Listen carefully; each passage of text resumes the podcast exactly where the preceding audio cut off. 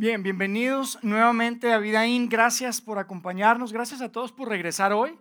Pero especialmente si estás aquí por primera vez, te quiero de verdad agradecer de corazón por ser parte de nuestra reunión. Nos encanta que puedas separar un espacio de tu domingo y, y compartir con nosotros. Te cuento que hoy voy a hablar de una palabra que en realidad es súper temida por muchos de nosotros. Es una palabra que es, que es temida porque la palabra es disciplinas. Y yo creo que todos sabemos lo que las disciplinas significan. Todos sabemos lo que, lo que, lo que las disciplinas significan. Son esas cosas que se supone que tenemos que hacer, que sabemos que tenemos que hacer, pero híjole, muchas veces no nos gusta hacerlas, ¿estás de acuerdo? Levantarnos más temprano, hacer ejercicio, no gastar tanto, ahorrar más. ¿verdad? Hay tantas cosas que sabemos que tenemos que hacer. Hay, comer, hay que comer menos, hay que comer más saludable. Y mira, pensamos que podríamos hacer una serie entera de un montón de mensajes con todas las disciplinas que sabemos que debemos de hacer, pero pensamos, no, terminaríamos todos deprimidos, porque no, no hacemos tantas cosas que debemos hacer. Pero mira, el tema de las disciplinas es que eventualmente se convierten en hábitos. Y esos hábitos eventualmente se convierten en un estilo de vida. Y son cosas que muchas veces terminas disfrutando. Es más, no solamente las disfrutas, sino que yo he visto personas que, toman disciplinas que se convierten hasta parecen como adicciones. Yo no sé cuántos de ustedes les gusta correr, que les gusta salir a correr. Son de esos de que el 5K y el 10K y el 21 y el Ironman. Son de esas personas súper disciplinadas. Yo admiro mucho eso. Conoces una persona de esas y por un lado te inspira, pero por otro lado la quieres matar porque te dice, ay, me siento tan mal. Esta semana solo fui cinco veces a correr 15 kilómetros. Dices tú, oye, no, espérame, ¿no? Es increíble. Pero mira, independientemente de esto, las disciplinas siempre lleva a un crecimiento. La disciplina siempre te lleva a un crecimiento. Y lo interesante de esto es que no necesariamente tienes que tener una buena actitud. No sé si lo has pensado.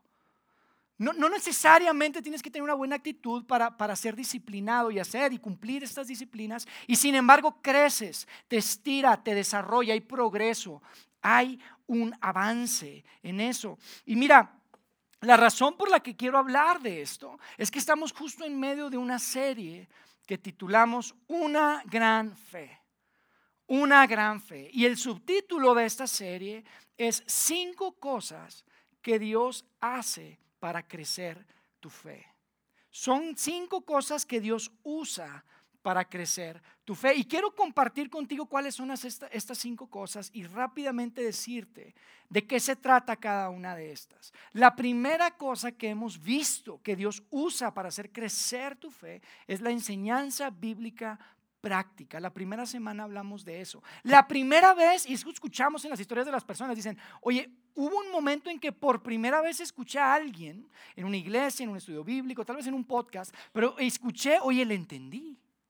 Entendí la Biblia y no solamente la entendí, sino que había cosas que yo podía poner en práctica, podía aplicarlo en mi vida y eso hizo crecer mi fe. Después hablamos también de las relaciones providenciales y eso hablamos la semana pasada y en las historias escuchamos. Las personas nos dicen, y entonces conocí a un amigo, a una amiga que me invitó a una iglesia, me invitó a un grupo pequeño o trabajé con alguien, tenía un jefe y la forma en la que él llevaba su vida, híjole, me estiró y me hizo acercarme más a Dios. Disciplinas privadas es precisamente lo que vamos a hablar el día de hoy. Ministerio personal es la cuarta cosa que hemos visto que Dios usa para hacer crecer tu fe. Y el ministerio personal es simplemente otra palabra para decir el servicio personal. La primera vez, y esto es lo que nos cuentan, mira, hubo una ocasión que yo empecé a poner mis habilidades, mis talentos al servicio de Dios para agregarle valor a alguien más. Y me di cuenta que, oye, de alguna forma es como si Dios me hubiera usado. Y mi fe creció, mi confianza en Dios creció, el ministerio personal también Dios lo usa. Y por último, hablaremos de circunstancias cruciales. Esos momentos en la vida que, que, que muchas ocasiones pueden ser positivos, pero, pero la realidad es que la gran mayoría de las historias hablan de situaciones difíciles de circunstancias en donde el mundo se pone de cabeza y no tenemos más opción que decir, Dios, te necesito. Hablamos de, mira, cuando perdí el trabajo, cuando me quedé sin trabajo, cuando, cuando mi matrimonio se empezó a caer a pedazos, cuando tuve la enfermedad del cáncer. Y son situaciones que eventualmente viendo hacia atrás decimos, wow, Dios usó esa circunstancia que fue crucial para que yo me pueda acercar a Él. Son cosas que, mira, no están en la Biblia, no aparecen así como una lista, pero las vemos de forma muy real y las escuchamos en base a la observación de cientos de personas que tienen una confianza, una fe en Dios. Así que hoy quiero hablarles de disciplinas privadas y en particular quiero hablar de dos disciplinas privadas. Cuando tú platicas con personas, te dicen lo siguiente, escuchamos cosas así, mira, luego aprendí a hacer oración. Empecé a separar un tiempo de mi día para hacer oración, para, para meditar. Muchas veces le llamamos un tiempo devocional, para abrir la Biblia, para meditar en ella y para hablar con Dios. Separé un tiempo, empecé a hacer una disciplina con mi tiempo para orar. Y la otra, la segunda, tiene que ver con el dinero. Nos dicen, mira, fue un momento en el que tomé la decisión de decirle, Dios, mira, aquí está parte de lo que yo tengo, aquí están mis recursos, aquí están mis finanzas. Y voy a dar de forma disciplinada. Y créeme, no lo cuentan así como que, no, hombre, estuvo padrísimo. No, fue complicado. Eso de sacar el cheque, eso de sacar la cartera y dar, híjole. Pero lo escuchamos una y otra vez. Siempre en estas disciplinas privadas de las que voy a hablar, que son estas dos, hay un componente de tiempo y hay un componente que tiene que ver con tus finanzas. Tiempo y finanzas. La primera vez que separaste un espacio para estar con Dios, meditar en Dios, y cuando tu fe se cruzó con tus finanzas, con tu dinero, y no se preocupen que no vamos a hacer ninguna colecta especial el día de hoy, ¿ok? Así que relajados. Pero sí quiero que veamos lo que Jesús enseñó sobre esto. Sí quiero que veamos qué fue lo que Jesús mismo dijo y hablaba acerca de estas disciplinas que son privadas. Y yo quiero resumirte de qué se trata esto. Por los próximos minutos yo quiero hablar, hablarte lo siguiente, y, es, y te lo digo en una frase.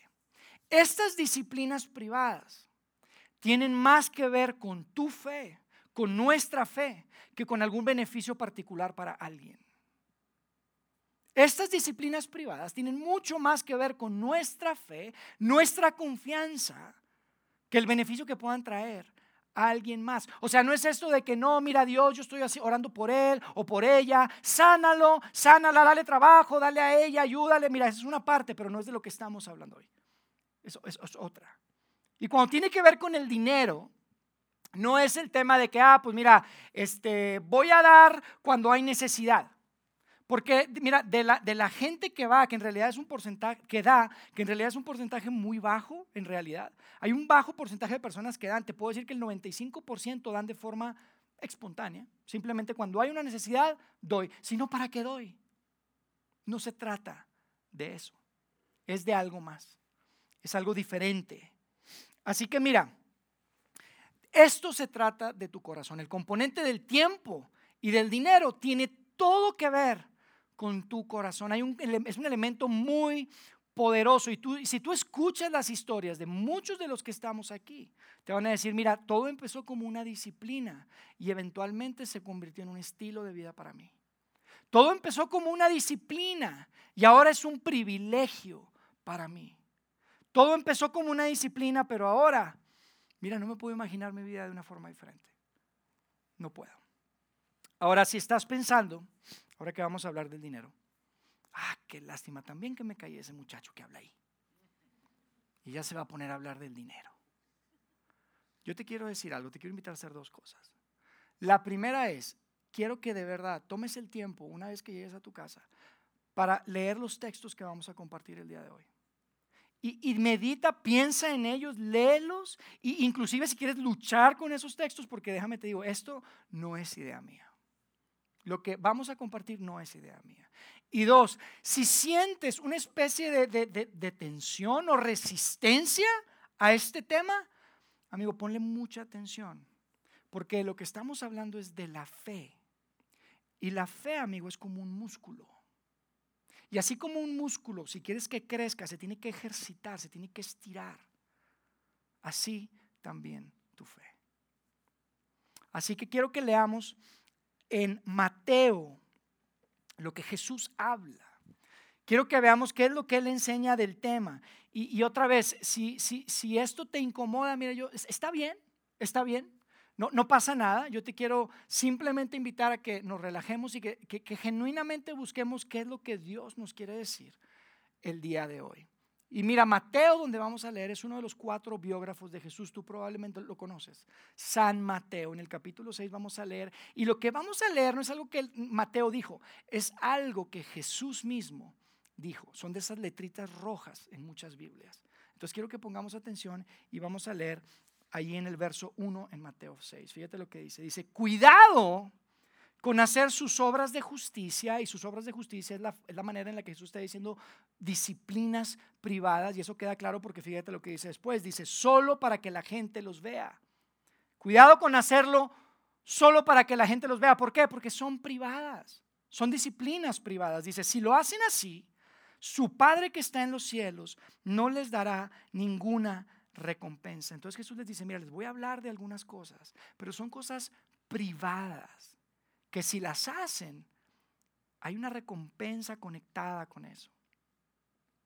Y fíjate lo que dice en el verso número 2. Ahí viene la primera disciplina, la primera obra de justicia que le llama Jesús. Dice, cuando tú des limosna, y nos quedamos ahí porque obviamente está hablando de dinero.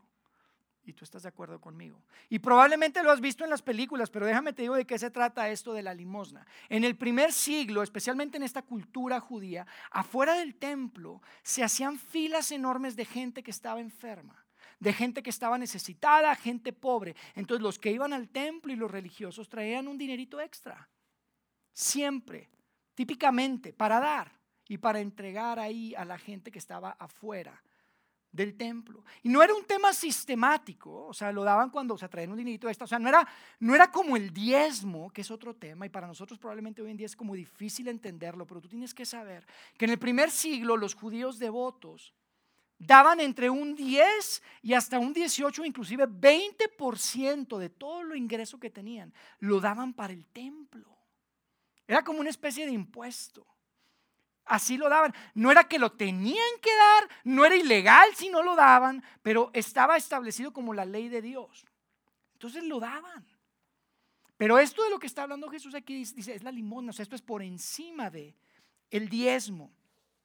Y fíjate lo que dice después en el verso 2, dice, cuando tú des tu limosna, no toques la trompeta delante de ti, como hacen los hipócritas en las sinagogas y en las calles, para que la gente los alabe. De cierto les digo, o sea, de verdad, que con eso ya se han ganado su recompensa. Y aquí es claro que la recompensa de la que Jesús está hablando, conectada con el que den, así con trompeta, es cuál? ¿Cuál es la recompensa? Que la gente los alabe. Si tú quieres ser, dice, no sean como ellos, que mira, trompeta, todo el mundo los ve. Y la gente los alaba. Es como, oye, ¿ya viste todos los billetes que dio ir el domingo? Sacó un fajo de billetes. Oye, ¿ya viste todos los ceros que le puso en el cheque? Allá a Daniel, o allá a Juan, o allá a Pedro. ¿Ya viste?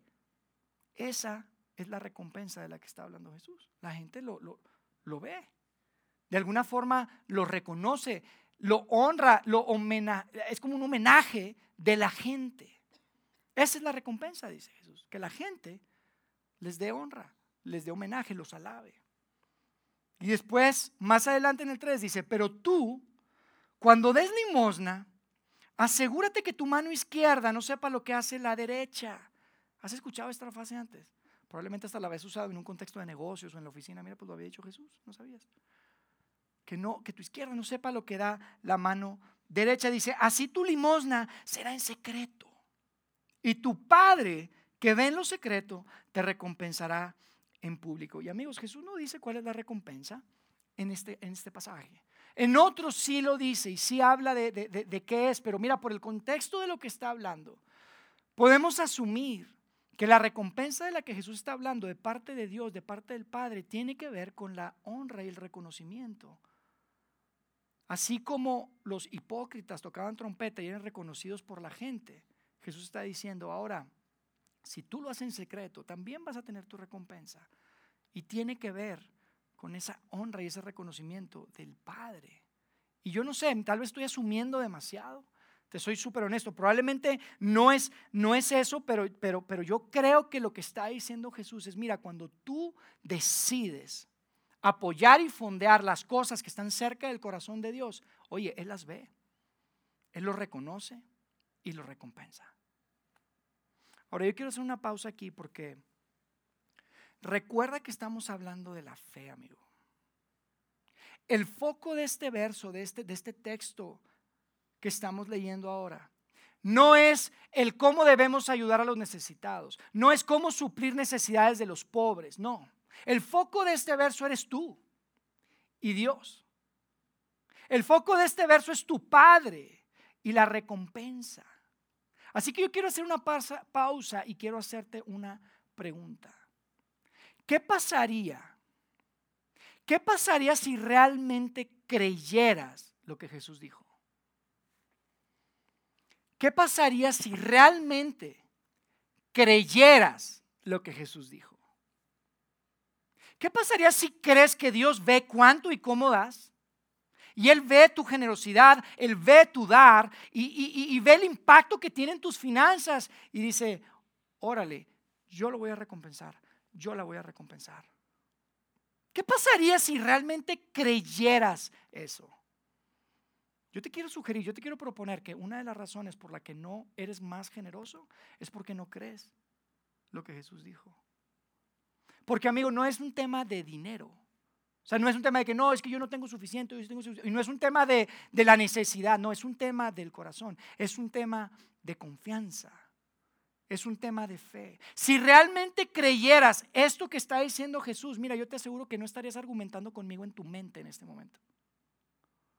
Te aseguro que no sentirías esa tensión que, que, a veces sientes cuando tomamos un espacio en nuestras reuniones de domingo para decir, oye, Gracias, pero qué bueno que puedas ser parte de esto. Si quieres ser parte de esto a través de tus finanzas, no sentirías esa tensión. No sentirías ese pensamiento, no vendría ese pensamiento de, uy, lo único que quieren es mi dinero. No, sabes. Si realmente creyeras lo que Jesús dijo, te garantizo que cuando pase el botecito negro dijeras, chido, otra oportunidad para dar. Qué buena onda. Una oportunidad más. Mira, yo te quiero decir por qué creo que esto está tan conectado. Esto del dinero, esto de las finanzas, te, quiero decir qué es lo que yo creo del, por qué está tan interconectado, por qué se cruza tanto con el tema de la fe. Y es lo siguiente, a ver si me, a ver si me puedo explicar. Mira, absolutamente todos, todas las personas, todos, seas seguidor de Jesús, seas judío, seas musulmán, seas nueva era, seas lo que seas, todos, todos tenemos algo en común. Todos tenemos algo común. Lo que creas tú, mira, todos hay un momento en nuestra vida que creemos y tenemos plena y total confianza en Dios. Sea él, sea ella, sea eso, la fuerza, lo que tú creas que sea eso. O sea, yo creo en un Dios personal, ¿ok? Pero quiero que estemos en el mismo canal. Hay algo que todos tenemos en común. Creas lo que creas. ¿Y sabes qué es? Que cuando se trata de lo que pasa después de tu último respiro, confías al 100% en Dios al 100%. Cuando se trata de lo que pasa una vez, que es tu, último día, tu último respiro, de ahí para adelante dices, Dios, yo confío en ti al 100%. Mi eternidad es tuya, Dios. No hay nada que yo pueda hacer, mira, está todo en tus manos. El cielo, el paraíso, el purgatorio, el limbo, lo que sea. Ahí sí confío en ti al 100%. Todos tenemos eso en común. ¿Y sabes por qué? No tenemos opción. ¿A, poco no? O sea, ponte a pensar, a ver, mira, una vez que me muera, pues puedo... Eh, no, no tengo opción. No hay opción. La única opción que tienes es dejar absolutamente toda tu eternidad en manos de Dios. Y ese Dios, entonces piensa en esto, ese Dios que controla tu eternidad y que te invita, como acaba de decir Jesús, a que lo llames papá, quiere que tu confianza no sea nada más para de ahí para adelante. Quiere hoy tu confianza. Quiere hoy tu fe. Y sabe que de alguna forma lo que más confiamos tú y yo, ¿sabes qué es? En el dinero. Tú lo ves a través del Nuevo Testamento, en las enseñanzas de Jesús queda clarísimo. En lo que más confía el hombre es en su dinero, en sus recursos, en su capacidad de controlar su ambiente a través de los bienes, a través de los recursos, de sus finanzas. Por eso Jesús dice, no se puede servir al Dios y al dinero. No se puede. No se puede servir a los dos. Y Él está tan interesado en que confíes en Él que no te parece lógico que digas, sabes que me voy a meter con lo que más confía. Porque amigos, confiamos en nuestro dinero. El dinero es como si fuera el aire. Vivimos como si el dinero fuera el aire y no lo es. Y yo no estoy diciendo si es algo bueno, si es algo malo, es simplemente la forma en la que vivimos. Y Dios quiere que confíes en Él y te dice, hey, confía en mí, suéltame un poquito de eso, hombre. Pero es que no tengo suficiente, Dios. Es que la iglesia no lo necesita. Escucha, no se trata de si tienes o si no tienes o de si la iglesia lo necesita, no es de la necesidad de nadie. Esto se trata de tu corazón. Dios quiere tu corazón. Dios quiere tu confianza. No tiene nada que ver con esas otras cosas. Por eso, amigo, es tan importante, una de las cosas que decimos muchas veces acá es el, el tema de dar porcentualmente. Quiero ser súper transparente acá porque he tenido buenísimas conversaciones con amigos muy queridos muy queridos, y me dicen, Jair, de verdad, eso que te atreves a decir ahí, que dé un porcentaje, oye, te, pasan. ¿Cómo que un porcentaje? Mira, si esta es la línea, la cruzaste, literalmente así me dijo. Y así me dicen. Pero ¿sabes por qué creo que es tan importante el tema del porcentaje? No porque yo te tenga que decir qué porcentaje o porque la iglesia te quiera un porcentaje. No es que quiera tu porcentaje, amigo. Lo que pasa es que esto se trata de una disciplina. Una disciplina privada. Porque Dios quiere crecer tu fe. Y para que crezca tu fe, tiene que haber una disciplina. Y si no hay porcentaje, no hay disciplina. Se trata de dar cuando puedo, o cuando no puedo, no doy. O cuando hay necesidad, doy. Y si no, doy, no hay necesidad, no doy. No se trata de eso. Se trata de tu corazón. Te lo digo de verdad. La iglesia no quiere tu porcentaje, ni determinar cuál es su porcentaje. Dios quiere tu corazón. Dios quiere tu confianza y sabe que lo que más, no hay nada ni nadie que compita más con tu confianza en Él que el dinero. La forma en la que yo se los he enseñado a mis hijos es la siguiente. Siempre les digo, mira, hay que dar primero, ahorrar después y vivir con el resto.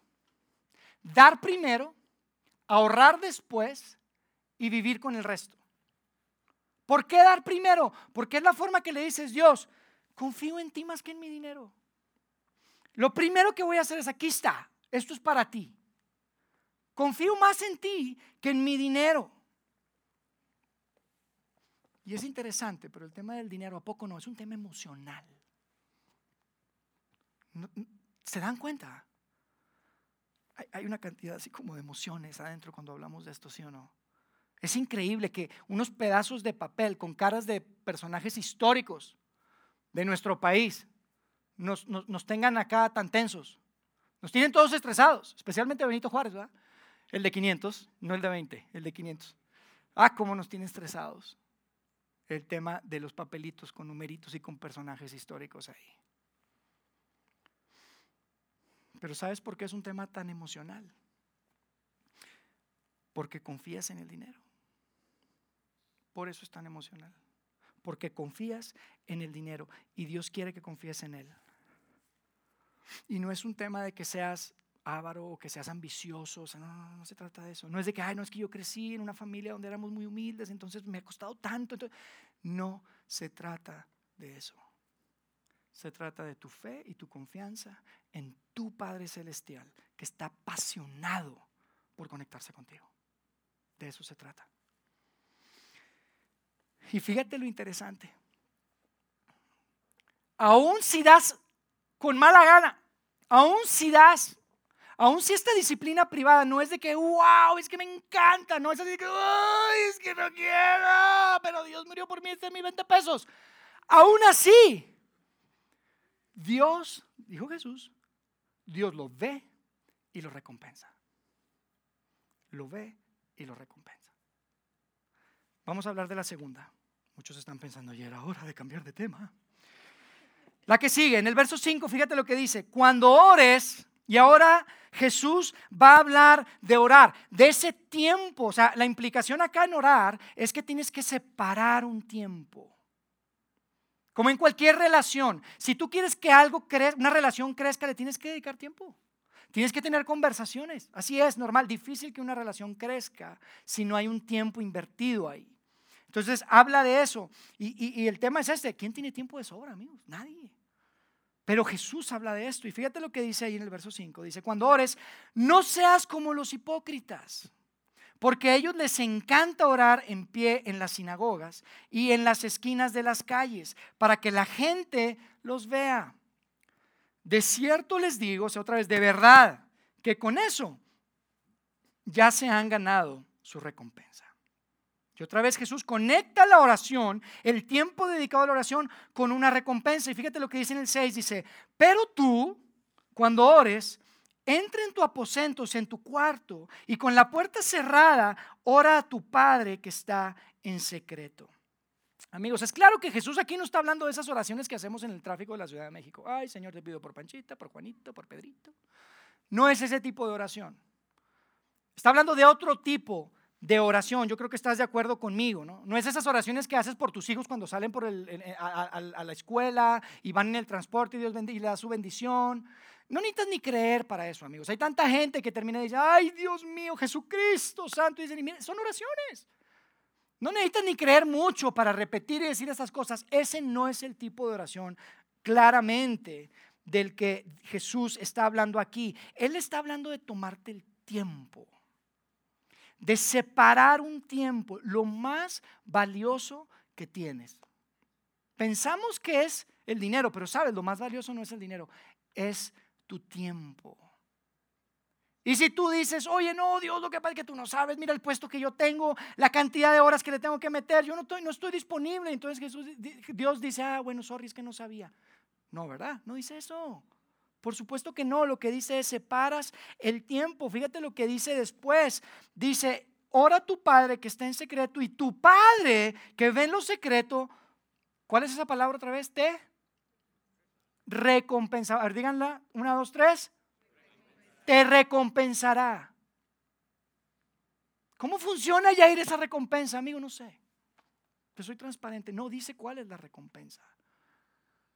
Pero sí dice que hay una recompensa. Y la conexión que Jesús hace, el término que usa es el término más relacional que tú te puedas imaginar, porque dice que es tu papá, tu Padre celestial perfecto. No probablemente como el Padre que tú, que tú tuviste acá. Tu Padre celestial perfecto te va a recompensar. Cuando, o sea, como que de alguna manera cuando tú decides decir, Dios, voy a separar un tiempo para ti, para mí, nada más tú y yo como de una forma mística, eh, eh, especial, Dios lo ve y dice, lo voy a recompensar. Lo voy a recompensar. Cuando tienes la disciplina de decir, mira Dios, si estuviera en una situación complicada, si estuviera mi mundo de cabeza te buscaría, pero sabes, no quiero esperar a que mi mundo esté de cabeza, Dios. Quiero dedicarte un tiempo hoy, ahora, que las cosas probablemente están bien porque quiero que sepas cuánto dependo de ti. Quiero que sepas cuán importante eres para mí y cuánto confío en ti. Es una disciplina. Es una disciplina. Definitivamente. Y mira, si le preguntas a las personas que tienen la disciplina de hacer esto y le preguntas, oye, ¿cuál es la recompensa? Te garantizo, no te van a decir, no vas a escuchar, no, pues es que Dios contesta todas mis oraciones como yo se las pido. Así lo que yo quiero que, que, sea, así sucede. Dios concede todos mis deseos. Auto nuevo, plin, auto nuevo. Casa nueva, plin, casa nueva. Novio o novia nueva, plin. No, no dicen eso. Pero ¿sabes lo que te dicen? Te dicen, mira, la recompensa tiene que ver con algo que es difícil de expresar tiene algo que ver con una increíble seguridad de que Dios está conmigo. Una paz y una tranquilidad de que lo que venga en la vida, no estoy solo. Que en la incertidumbre hay esperanza. De que lo que pase, el camino que tenga que atravesar, mira, Dios va delante de mí, es como si fuera un gigante poderoso que me abre camino, así me siento. Dime con qué compras eso. ¿A qué le puedes meter tiempo que te haga vivir así? Te dicen nada. No hay nada absolutamente que me haga sentir lo que yo siento cuando salgo de estar unos minutos probablemente con mi Padre Celestial diciéndole, aquí está mi vida, aquí está mi día, aquí está mi familia. Porque quiero que sepas lo importante que eres para mí, quiero que sepas que confío en ti, quiero confiar más en ti. No soy perfecto, mi confianza no es perfecta, mi fe está creciendo, pero aquí estoy, aquí está mi tiempo. Mira, hay algo que para mí es súper especial de este catalizador en particular. Para mí este es un catalizador único. Es único porque es diferente. Porque todos los que hemos hablado y que vamos a estar hablando, ahí sí hay un componente en el que tú participas. Tú te puedes exponer a enseñanza bíblica práctica, o sea, tú decides, estás y bueno, luego Dios. Pero y, y las relaciones, mira, las relaciones no las puedes forzar. O sea, sí tienes que estar dispuesto y abierto a que esas relaciones se den. Pero amigo, este es el único en el que tú tienes total y absoluto control. Al 100%. Este es el único en el que puedes decir Dios proactivamente, aquí estoy, aquí está mi lana, aquí está mi tiempo, Dios. Vamos a darle. Es el único. A mí me encanta, a mí me emociona esto, porque es algo que tú puedes hacer, que yo puedo hacer, y que Dios usa para crecer tu confianza en Él para que tú crezcas, para que tu fe crezca.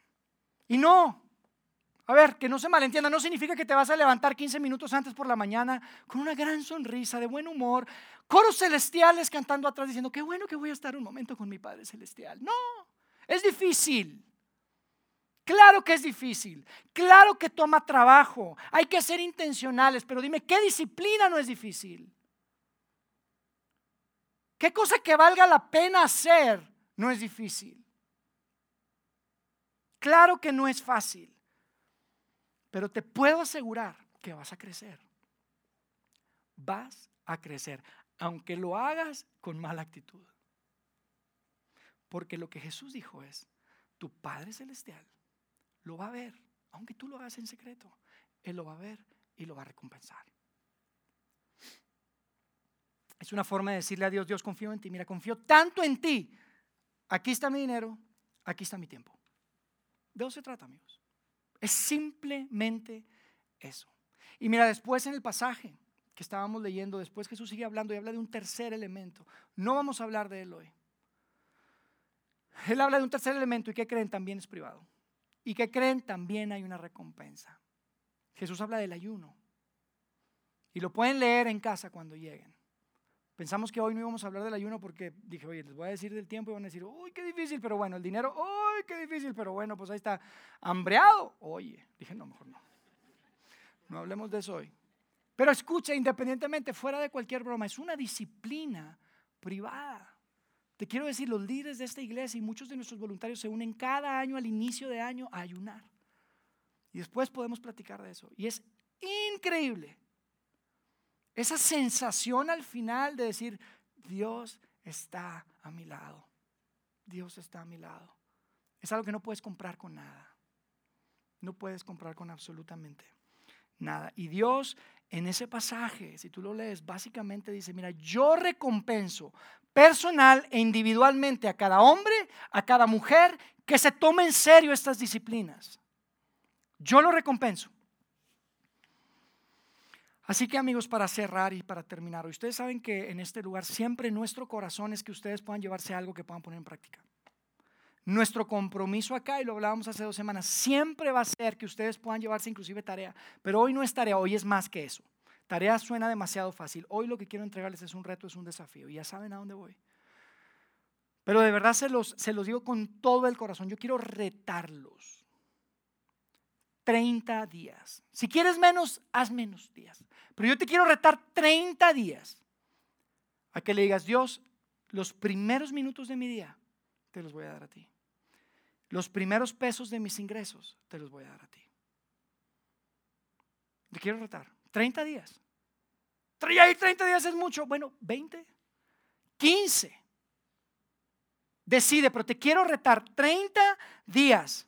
Los primeros minutos de mi día, Dios, te levantas en la mañana, te metes en un lugar, te separas un espacio. ir me tengo que hincar, no importa, nadie te va a ver. Te hincas si quieres. Pero es que no sé qué decir. Dile eso, no sé qué decir. Pero aquí estoy, un poquito más temprano. ¿Qué leo? ¿Qué hago? Mira, hay tantas ventajas que tenemos hoy en día. En aquel tiempo, la gente tenía que ir a, salones para sacar rollos y leer para leer los rollos. Imagínate, hoy traemos en el bolsillo la Biblia y tenemos tantas cosas. Yo de hecho te quiero recomendar, hay una aplicación que probablemente tienes. La aplicación de la Biblia la puedes descargar en tu celular. Y hay planes, hay, y más y más, vete a los planes y ponle 30 días. Te garantizo que va a haber un plan de 30 días en donde puedes tomarte, amigo, mira, de verdad, te reto, 5 minutos, reloj en mano. Pon reloj en mano, 5 minutos. Y simplemente dile, esto, es, esto Dios es lo que está en mi día, esto es lo que me pasó, esto es lo que siento. Pídele, agradecele, haz lo que quieras o dile, no, no, no sé qué decir. Te digo, cuando empiezas va a haber momentos en que dices, Ay, todavía faltan dos minutos. Créeme, es mi experiencia. Pero si tú eres disciplinado, va a haber un momento que si un día, por un viaje o algo que sucede, no lo puedes hacer, vas a decir, ay, jolín, no lo he hecho, tengo algo que falta. Es normal. Eso va a pasar. Mis primeros minutos del día, Dios, aquí están, te los voy a poner a ti. No sé qué voy a decir, pero ahí están. Los primeros pesos de tus ingresos. Próximos 30 días, o lo que quieras, lo que entre. Dar los primeros pesos para Dios. No, es que ya no, no puedo dar ese 10%, eso que llaman el es una locura. Está bien, da el, que tú quieras. 5%, 3%. Tú escoge. Tú escoge. Pero separa el primer, las primeras entradas los primeros pesos de tus entradas para Dios. Créeme, te reto. Y te recuerdo, esto no se trata de suplir las necesidades de nadie, ni de un proyecto, ni mucho menos. Yo quiero ser súper transparente contigo. Yo crecí en una familia donde esto era normal. A mí me daban 10 pesos, yo daba un peso. Cuando yo tuve mi primer trabajo, me pagaban 10 mil pesos, yo daba mil pesos. Uno de cada diez yo lo daba. Para mí no fue difícil. Sin embargo, yo me conozco. Y yo sé la tendencia que tengo a confiar en los recursos y en mi dinero.